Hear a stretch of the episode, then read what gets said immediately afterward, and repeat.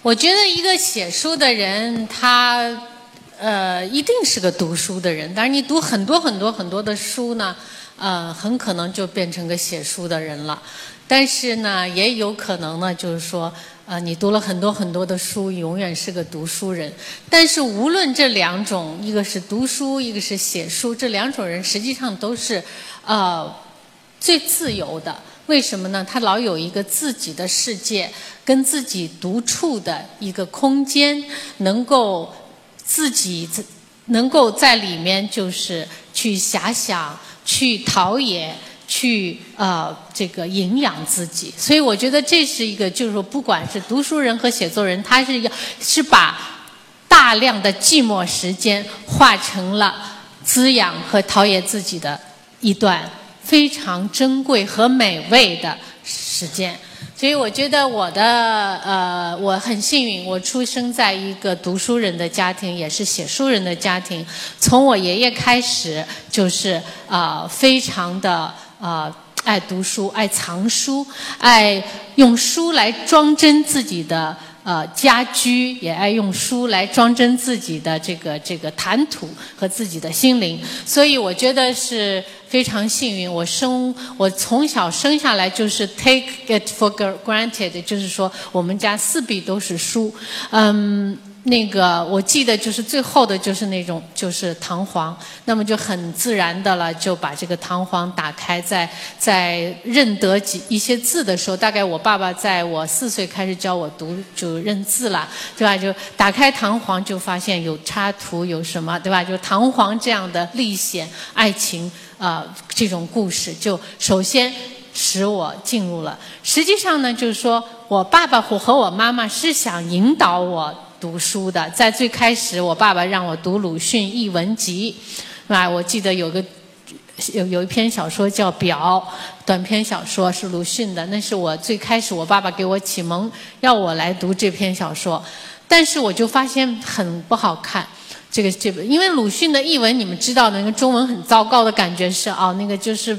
不是译过来很很顺畅的，它是直译的，啊，那么我妈妈叫我读的一本书呢，我记得是白求恩的故事，那他他就会啊啊这个，后来就发现这个胃口就倒了，就没有办法嗯继续了，也就是说，只有给了这个孩子像玩具一样，你随便抓吧，你抓到什么你就读读什么，能读懂多多少就读懂多少，跟着你的兴趣走，跟着你的感觉走，然后最后呢，就是说我就。啊，跟着自己的兴趣走，以后我会读了很多。嚼不烂就生吞活剥的咽下去，就这样一种读书经验。嗯，反正呢，就是安娜卡列尼娜呢，我觉着啊，她就是那种爱情的阶段，跟那个沃伦茨基这种爱情当中那个列文的那个那些在农村乡村生活的都跳过去了，对吧？那么后来就懂事了以后会哦，把这些跳过去再拿回来读都没有关系的。那读恋嗯读读宝呃贾宝玉和林黛玉两人闹别扭了，一会儿又和好了，猜小心思了。两人在床上翻来覆去的闹啊，这些细节都是我小的时候就觉得真有味道，读起来非常美味啊，，delicious 的 reading。但是很多那种像，呃，这个最开始那些道士啦，怎么什么啦，这这这，一直到我很大，我想我要完全的通读这本小说了，还特别是在我在哥伦比亚呃呃 college 的时候，我要教《红楼梦》了，那么我必须把。世界上有四五个版本的《红楼梦》的英文，对吧？我拿出来通通的通读，发现哪个版本是可以教学生的，那么就把一个呃 David Hawkes 的那个英英国人翻译的，这是唯一能够给《红楼梦》一个啊呃就是 justice 的这么一个，就是能够公正的说《红楼梦》是是翻译过来是对的，对吧？就其他的那另外几个版本就是说。你怎么能让西方人信服《红楼梦》是一部全世界最伟大的作品呢？是吧？所以就不能够，因为翻译过来的文字就很差，就这样子的。所以在这种情况下，我才彻底的把《红楼梦》从头到尾认认真真的读了四遍，用英文。嗯，那没关系的。我觉得阅读对于孩子来说是他生活当中玩的一部分，就把它作为一种玩儿，然后来。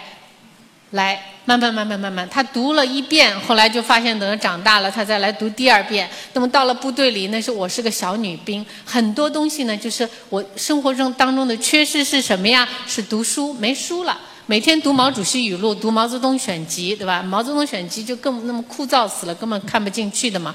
那怎么办呢？就是当时的呃，我们军区的那种俱乐部啊，它都封了，把那个图书馆封起来了。但我忽然发现桃子林可以通过，当时有有有有警卫兵在那看桃子嘛，然后我们就通过桃子林翻到一个仓库里面，发现很多很棒的小说都在那里霉烂了，就。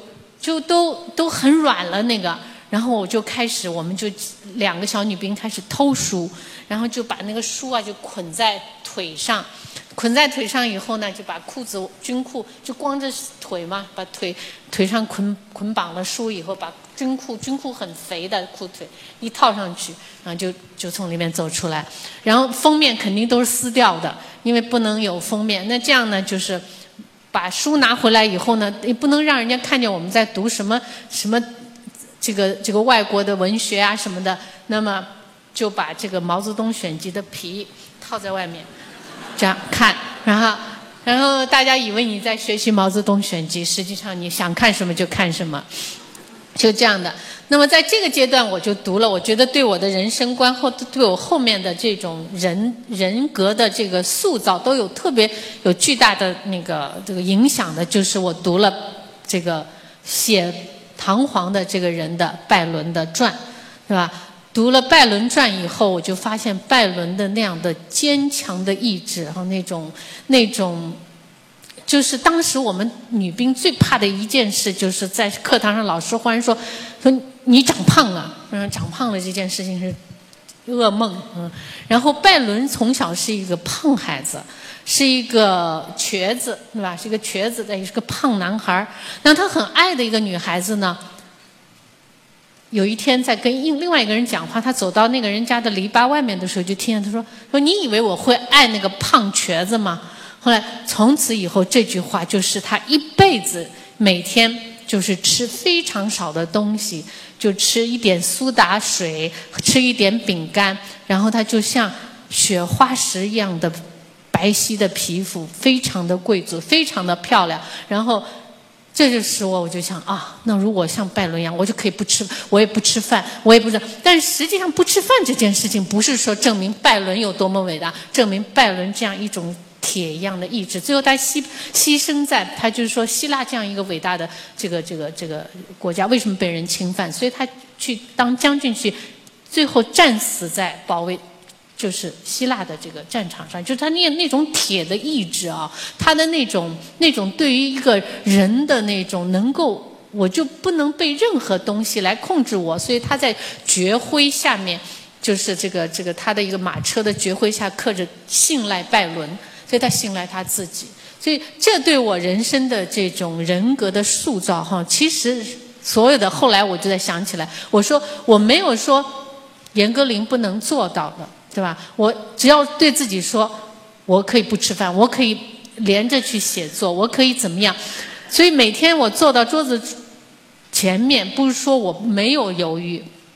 我不觉得这个痛苦，我是觉得这件事情是很痛苦，每天跟自己搏斗，对吧？每天要绞尽脑汁，每天要产生出你不能够预期的一些一些片片段来，对吧？这些语言，这些动作，这不是一个很很享福的事情。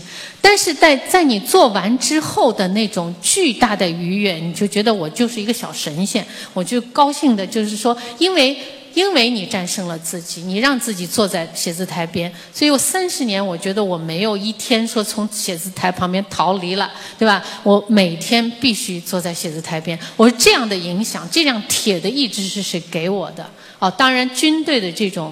有纪律的生活，作为舞蹈演员，必须是很有纪律的，每天要锻炼。但是是在一个外形的纪律的压迫下面，你做到了有纪律。但是谁给我这种内在的纪律？就是说，嗯，你必须这样做，你不这样做不行。那就是《拜伦传》这样一本书，是我偶尔偷来的，把封皮都撕掉了，一股霉臭，然后很软，因为霉霉坏了的书都是软不叮当的，然后你绑在书脚上，就像一，就是那个所有的书页像像布一样了，已经很软的。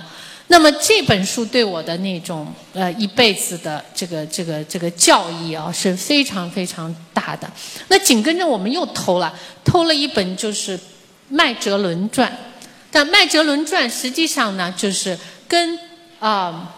呃拜伦传起到的作用是一样的，因为麦哲伦也是一个非常非常坚定的人，他一定要把就是这个地球，对吧？就他一定要发现通过去这个地球是圆的，是他第一次走出来，第一个海峡是麦哲伦海峡，对吧？所以这样这个人实际上跟呃拜伦传的作者跟给我了，就是说，就是说。There is a will, there is a way，就是说你你想实现的东西，你一定能实现。所以这就是我后来就是说，呃，写作、跳舞都是到把自己推向极致。这这两本传记哦，是我偶尔之间偷来的。因为我爸爸好像他的书房里都是艺术作品，都是小说啊、诗歌啊，很少有这样的那种传记作品。所以这是我读传记。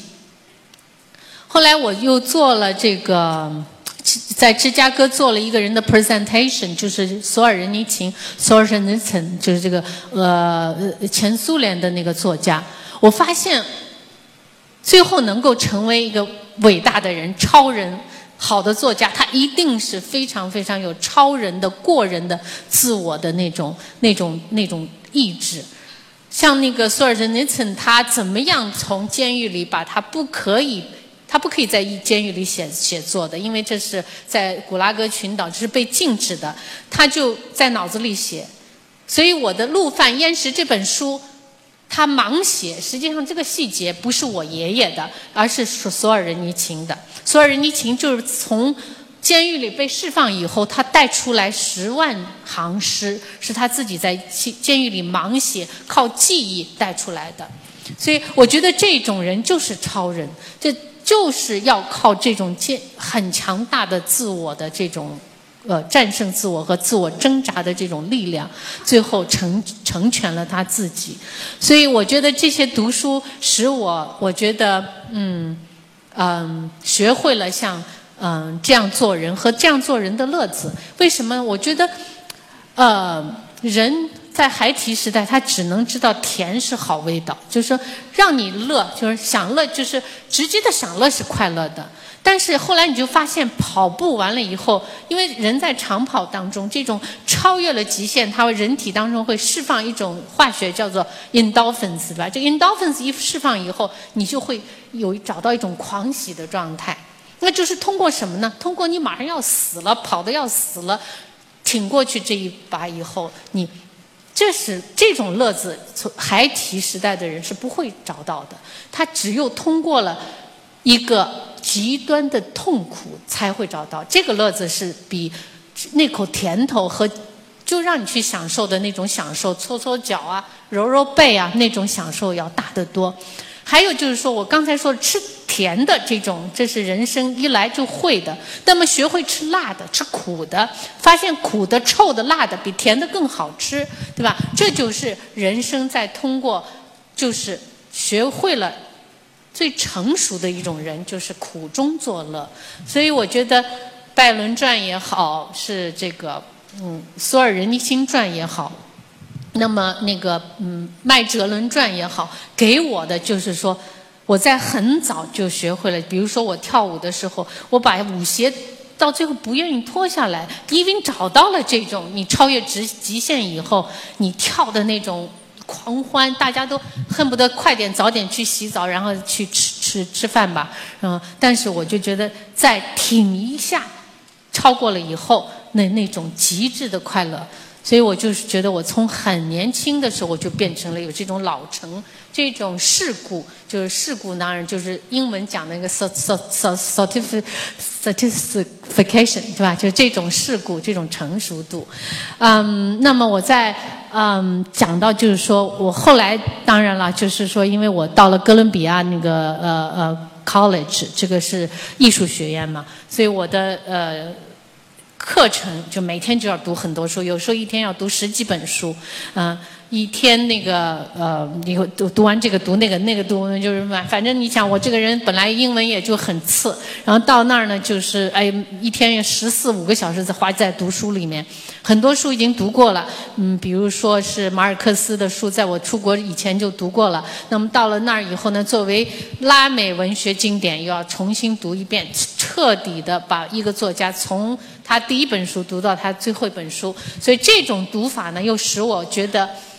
嗯，在老师的指导下，比如说读卡夫卡，对吧？后来就发现卡夫卡这样一个人，就是看了他以后呢，就是说他为什么能写出就是永远是超于故事本身的这个故事？那么就是说这个人的这种啊，他在一开始的他的一生当中的。他感觉到的这种荒诞，对人他看到的这个生活当中的荒诞，就是这种人的那种天赋哈，就是说呃，像那个 Garcia Marquez 一样的，对吧？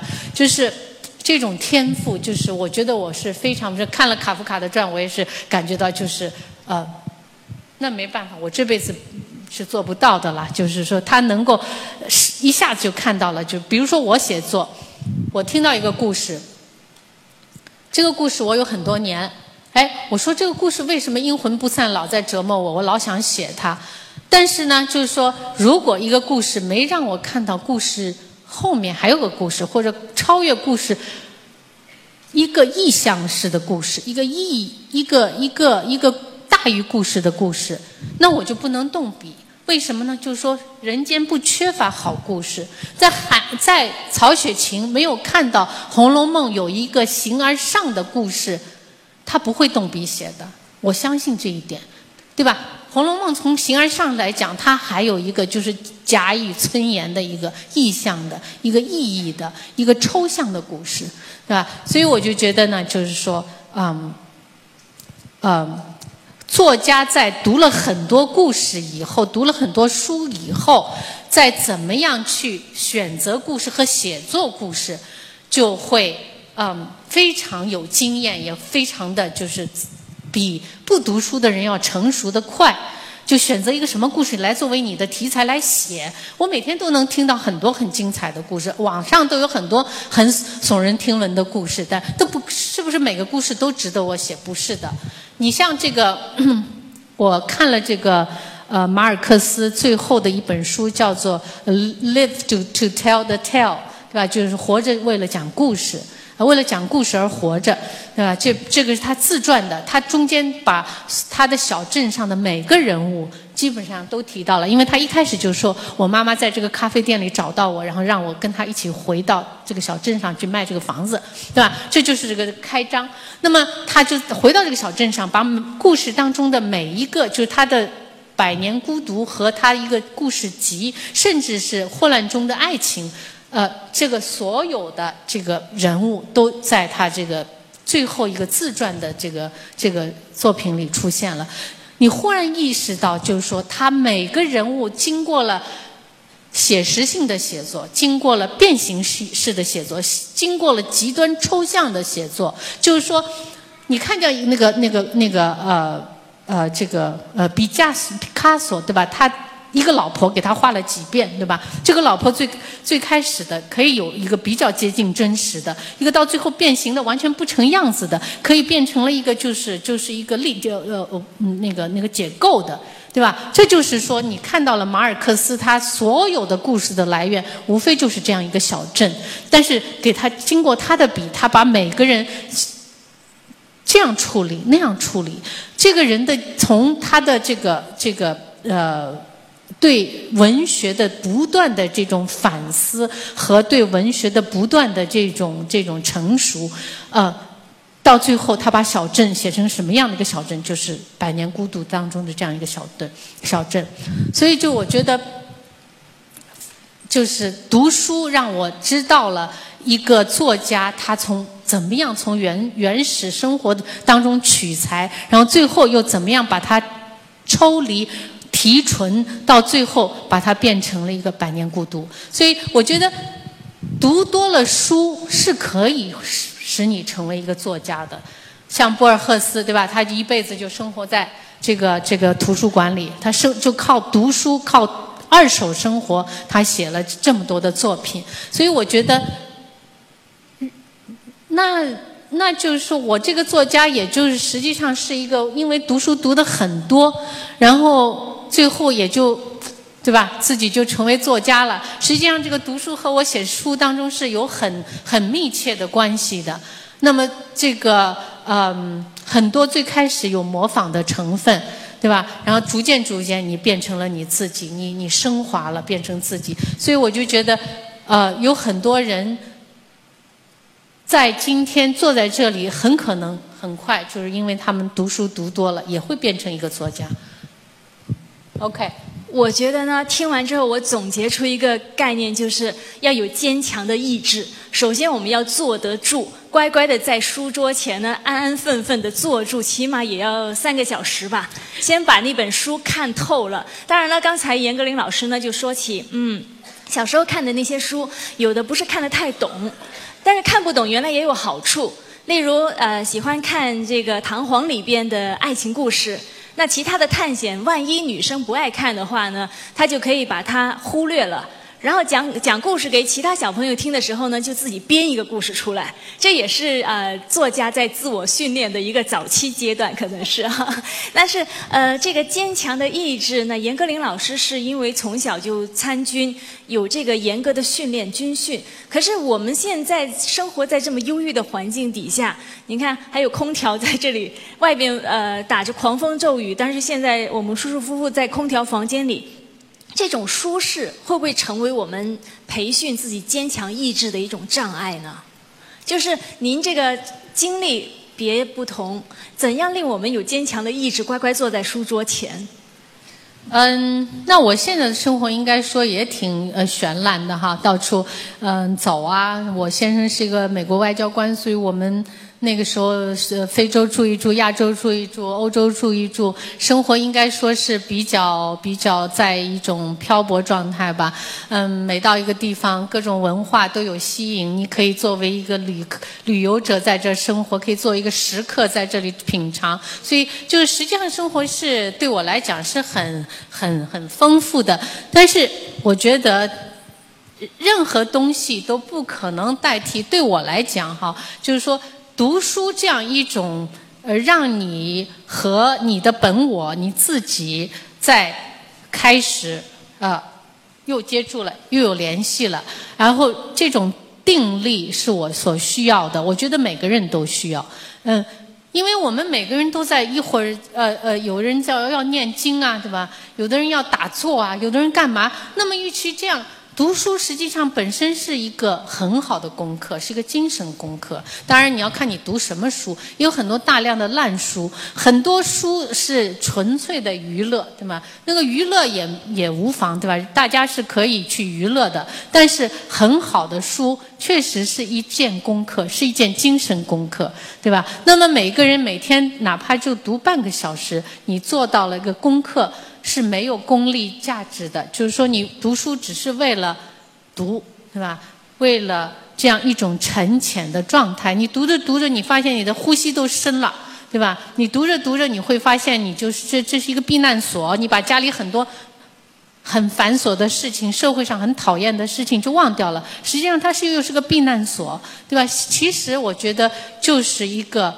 从来没有想要你回报，比如说你干，我看了一段话，说李嘉诚说了啊，我我是我读了这辈子读了很多书，就是不读小说，对吧？那那就是说他很实用，这个人对吧？他读的书都是都是可以马上直接可以可以呃作用于他的。但小说读读文学作品，读散文，读小说，读读诗歌，实际上是一个补药，对吧？是你你今天读了看不出什么，但时间读时时间长了，每天每天在读的话，实际上你这个人是气质上会改变的，你的素质上会会会会会不断的在改善。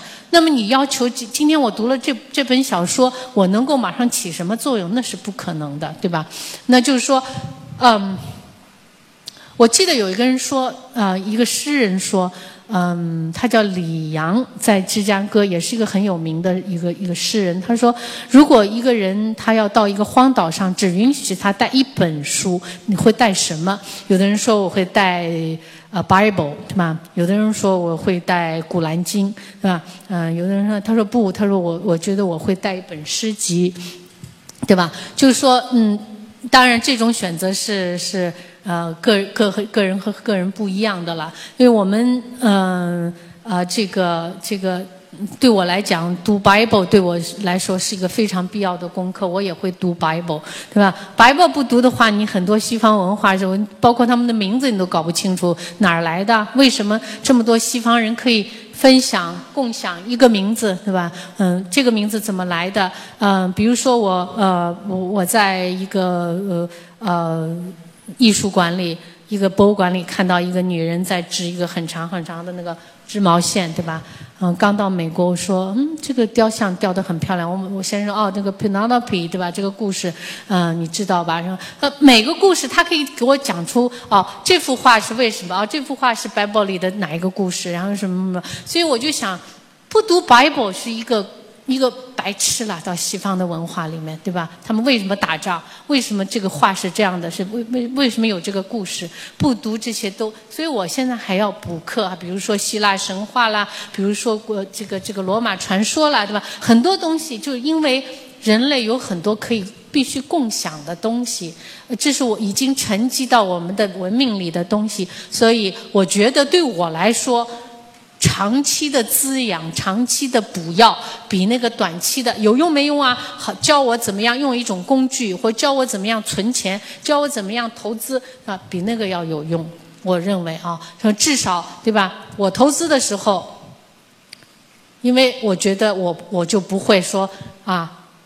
嗯，涨到三十了，百分之三十了还不出来，那不出来傻瓜蛋，对吧？所以我觉得涨到百分之三十对我来讲就是很好很好的了吧？你得赶紧就就不管别人再怎么样了，反正我要出来了。这是因为我的素质告诉我了，对吧？就是我不再贪了，啊，这就是够了，嗯。所以但是呢，有很多人呢，他还会再去。他那些人是读了什么？读了教你怎么样投资。这个这个股呃这个这个这个股王怎么说？什么时候我没读那些书，但是有一个基本的判断，这就是说我的素质。我读完了很多很多的书以后，可能我的判断就是说，我的知识告诉我，二九年连擦皮鞋的人都在跟肯尼迪的爸讲，哎，你知道吗？哪个股票可以买啊？肯尼迪爸爸回家马上把所有的股票卖掉，是吧？就是说我有这个知识了，因为。知道了，涨到百分之三十就可以卖了。你不要等它涨到百分之二百你再卖嘛，对吧？所以我觉得这就是短线读读书和长线读书的关系。读书也是投资啊，读书是修养个人的这个其中一个途径。那总简单来说呢，就是人生很短暂，但是要读的书实在太多了。那我们在座的朋友们，今天愿意在这里安坐呢，听严歌苓老师演讲，也是有一份毅力，是希望呢丰富自己的人生。那回去赶紧找一本书，安下安静下来，好好的去阅读。那严歌苓老师作为读书人。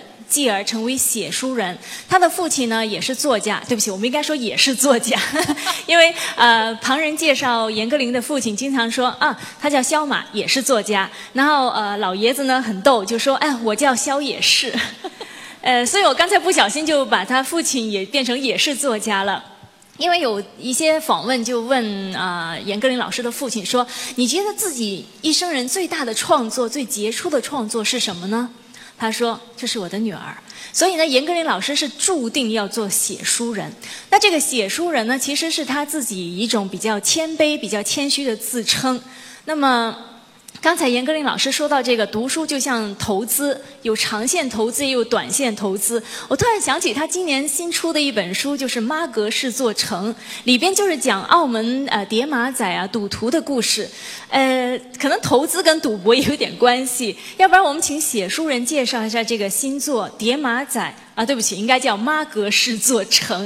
呃，得出什么结论呢？就是哎呀，这赌徒到底是什么心态呢？严老师。嗯，哎呀，我觉得中国现在是个大赌国，你知道吗？就很多人其实，呃，从政的人，你现在看那么多人给抓起来了，实际上他们不都赌徒吗？对吧？你干这么大的坏事，你呃呃收这么大的贿赂，你你你你你你不想想，你会会会忽然之间全输光吗？对吧？这就肯定是赌啊，对吧？赌一把了，赌赌我不会被抓住，是吧？那么很多投资的什么什么呃，很多呃这个这个做企业的。我我听听他们的发家有很多赌的成分在里面。当然了，其实做这些生意做大的人都是。有赌徒的心理的，不然的话他们承受不住，要输了怎么办？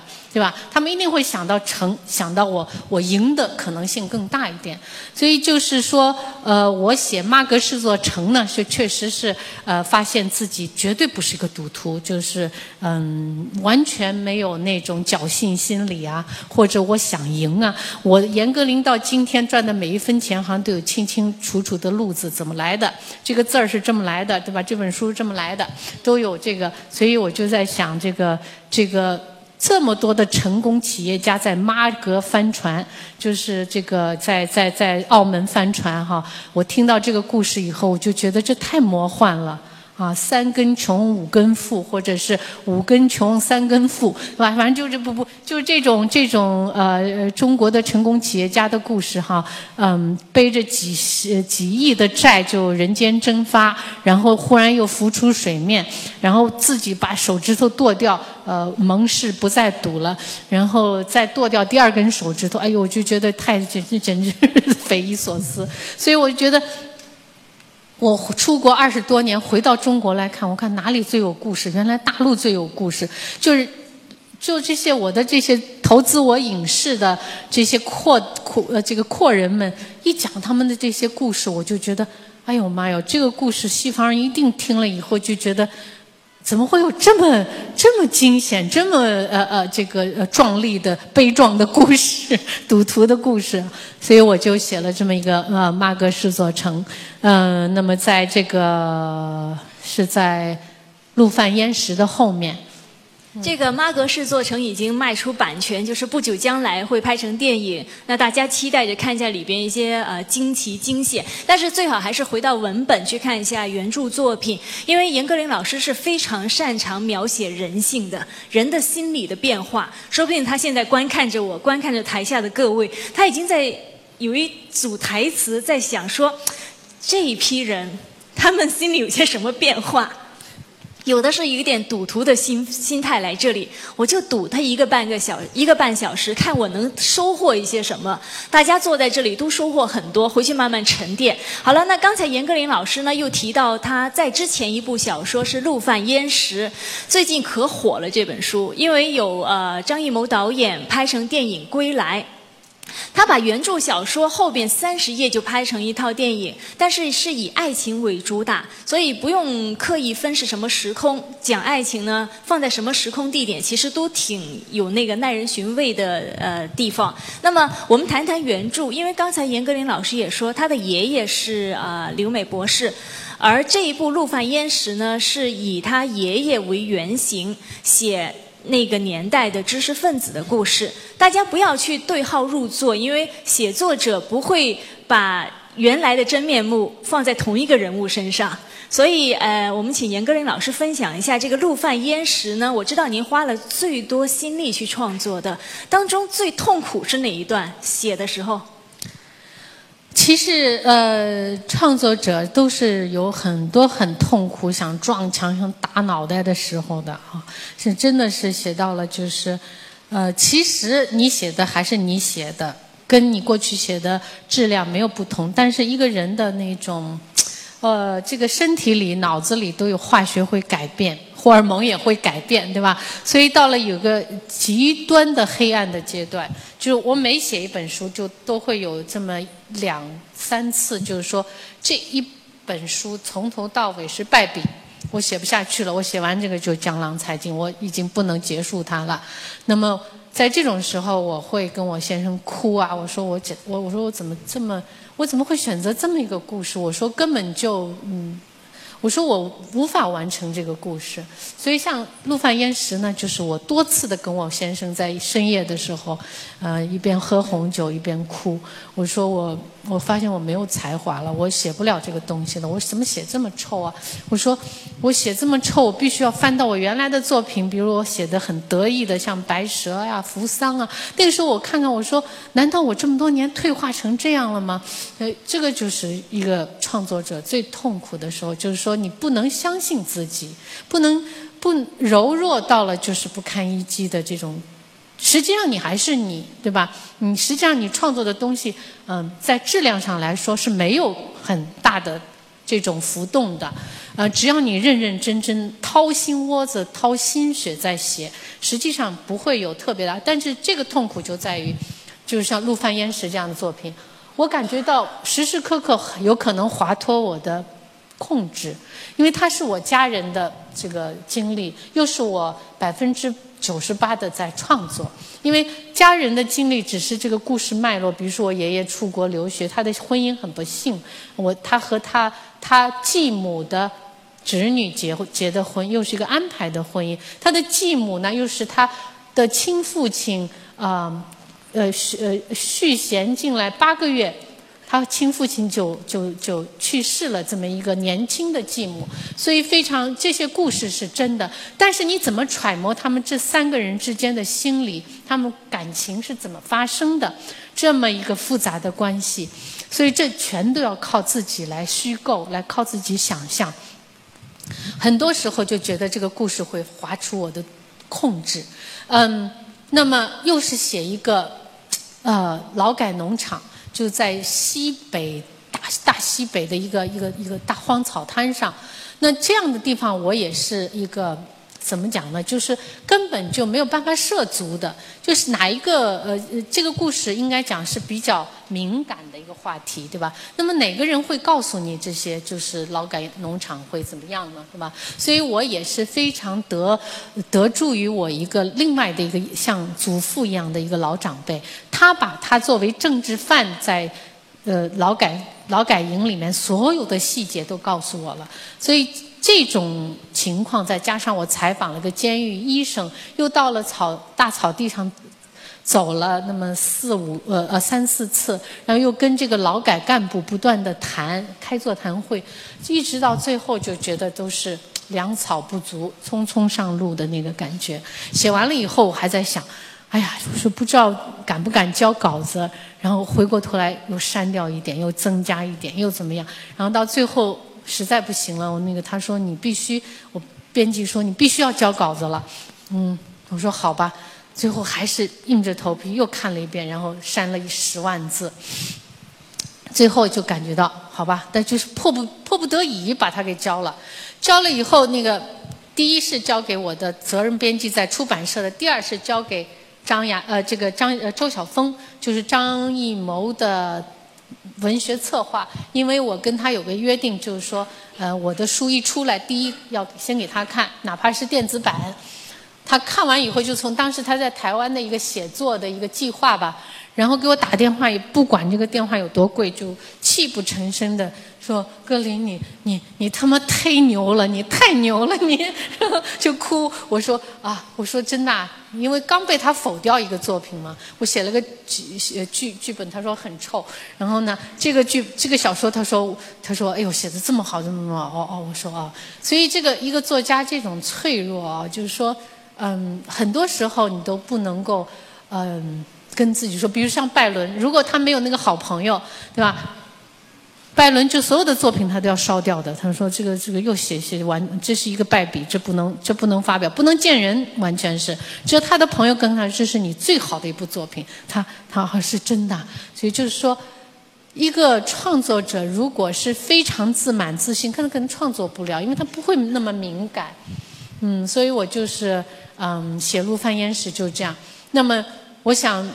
文学策划这样看，那么张艺谋肯定会看到种种的一千重不可能性，他不能拍电影，因为我我已经跟记者在写作之前，我已经跟很多记者说，我说这部作品是有巨大的抗拍性的，嗯，我就要写一部作品，谁也拍不了，嗯，结果呢，还是。后来老谋子很快就给我发来那个。嗯，那个嗯，短信说不，那个 email 说他决定买这部作品。哎，我当时我就觉得他看中哪儿了呀？这个这些作品哪都不能拍吗？啊，没想到他最最让他感动的是最后一半，最后三十页拍了一个爱情故事，因为每个故事都有一个主核嘛，主心骨。那么主心骨在在张导的这个《归来》里边是讲爱情，但是在严歌苓的原著小说里边呢？讲的可能是自由吧，因为这个陆犯焉识主角他被关在大西北二十多年，二十年，等他回到自己的家，跟他的妻子相会，那两个人已经是相见不相识。到妻子过身之后呢，他是回到。这个大西北才感觉自己自由了。其实这种概念好像挺悲的，我觉得这结局很悲啊。有时候做读者呢，会想说：“哎呀，这个结局这么不好，会不会给他改一下呢？”不知道有没有这样的读者跟严歌苓老师提出相类似的要求，把结局稍微改一下，别那么悲催，行吗？嗯，其实像这个这个陆犯焉识是花了一辈子到西北。兜了一个大圈子，嗯，一个荒诞的一个可以从他生命当中去划掉的这么二十八九年吧，这么一段生命，嗯，可以划掉的，兜了那么个大圈子，发现了自由的这种相对性，对吧？给你自由的时候，你不一定有自由。比如说，他跟婉瑜到最后，他的他的太太婉玉，他想跟他接触，哪怕是作为一个新的情人，哪怕是作为两个人再重新啊开始约会，嘛，就算他家里的人都在反对，觉得他们很难为情。你看，你看这两个老头老太太搞什么鬼？弄堂里的人看到像什么样子，是吧？那。就是说，这个时候他也没有自由，他发现他更没有自由。他最后发现为什么呢？他就是说，婉婉玉一辈子都是在这个天井里，在这个小弄堂里，上海的弄堂里，他最缺的就是自由。他所以，他把骨灰带走了，这样他就婉玉也自由了，他也自由了。所以，这个什么是自由的？这个这个这个，他一辈子的这这种探讨，他呃。否决了自己爱婉瑜的这个，一开始就扎断了这个念头，因为婉瑜是通过最不自由的方式给他的，这个这这他，因为有了婉瑜，他不不可能再去自由恋爱，对吧？他到了美国以后，他有了这个美国的情人，他也不能够再跟他发展，所以一切的祸根，他老把他看成就是婉瑜，所以他把自己这个念头，就是我可能是爱婉瑜的这个一个念头就扎断了。一直到他失去自由，但是他内心可以展开所有的回忆、所有的反思，对婉玉的感情，才发现他误区，他自己走了一个一个大误区，所以他在感情上是兜了一个非常荒唐的、会非常荒诞的大圈子，所以这就是他对自由的一再的咀嚼、咀嚼和一再的反省，最后他得出了这么不一定一个要走到。大大大荒地上的人，他就不幸啊，对不对？不一定他被释放了以后，他就幸福啊，是吧？所以这都是相对的。那说到这个故事呢，其实作者的痕迹也可以让读者呃稍微捉到一点痕迹的。为什么呢？我猜啊，这个冯婉瑜女主角冯婉瑜，婉瑜有一定意思吧？还有陆焉识这个焉识，这名字都起的是有作者的巧妙用心。是不是可以透露一点您自己背后的立场？这个婉瑜婉转的比喻是这样吗？嗯，呃，实际上我也许有心理暗示，但是在我当时起名字的时候，确实没有想的太多，因为我觉得像这两个书香老书香门第出来的男女，他们一定会用一些比较冷冷僻的一些跟文字有关的。啊，这种字眼来取名字，焉识用对吧？就这样一个一个一个嗯，让人家去去呃去遐想的这么一个。结果也很贴题，就是我怎么认识你呢？这个焉识，我们可以有很多的理解。其实严歌苓老师呢也很幽默，因为在整部小说里边呢，例如有一段讲到一九七六年，那个那些劳改犯在呃听他们的领导宣布他们得到特赦了。那个时候呢，非常戏剧性的，天空飞来了一群鸟，在他们的头上呢下了点鸟粪。这个好像是作者幽了一默，是不是？嗯。这些咱咱们听起来都觉得是啊，你这个作者在编的吧？其实这里面的细节没有一个是我编的，全是我采访来的。对呀，所以就是他们正在听报告，嗯，就是不是这些劳改犯是吧？是另外一些在那个那个什么五七干校的，那天正好在集合开大大大集合，然后。成百上千的鸟就是迁移吧，就那不是离鸟岛很近吗？突然热烘烘、臭烘烘的就下来了，唰呀，大家都不知道热烘烘什么东西，或者彼此才发现，哎，都一头一脸的都是鸟粪。所以这就是我想，哎呀，这个西北这个地方，人类太有待于认识自然了。为什么他们突然走到这个这么多生命啊？突然走到这个地方开始如厕，我觉得很有意思。比如说那个狼和人的关系。他吃了一肚子那个那个，喝了一肚子二锅头，啪呀，全吐出来了，把那个狼给弄醉了，他才得以呃那个逃生的，对吧？所以这个都是听来的，这个故事是真实的故事，所以我就觉得很多这种听上去很魔幻的，是人不大能够想得出来的，就是在那种极致环境下出现的这种这种东西啊，说你不去做彻头彻尾的采访，是是是是找不到的。所以说写书人还真不简单呢。呃，例如我也听过这个《陆犯焉识》里边有一个故事，就是讲那个呃主角他可以从劳改场逃出来，一路就是荒无人烟，仍然不死，就是因为他不小心掉到了糖衣厂，然后整整身都是沾上了糖衣，就靠那个糖维持生计。这跟假的一样，结果原来是真的呀。这可见确实是真的。所以你想嘛，你谁会想到这样一个呃细节？太想得出来吗？想不到。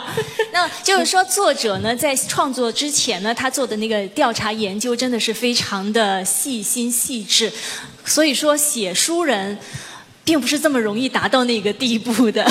但是呃，写书人就刚才呃严根云老师也说，她彻夜有时候写不出来，就晚上跟丈夫哭啊，或者想把头往墙上撞啊，这种呃这种境地其实是很痛苦的。不过现在坐在这里是应该享受成果的时候。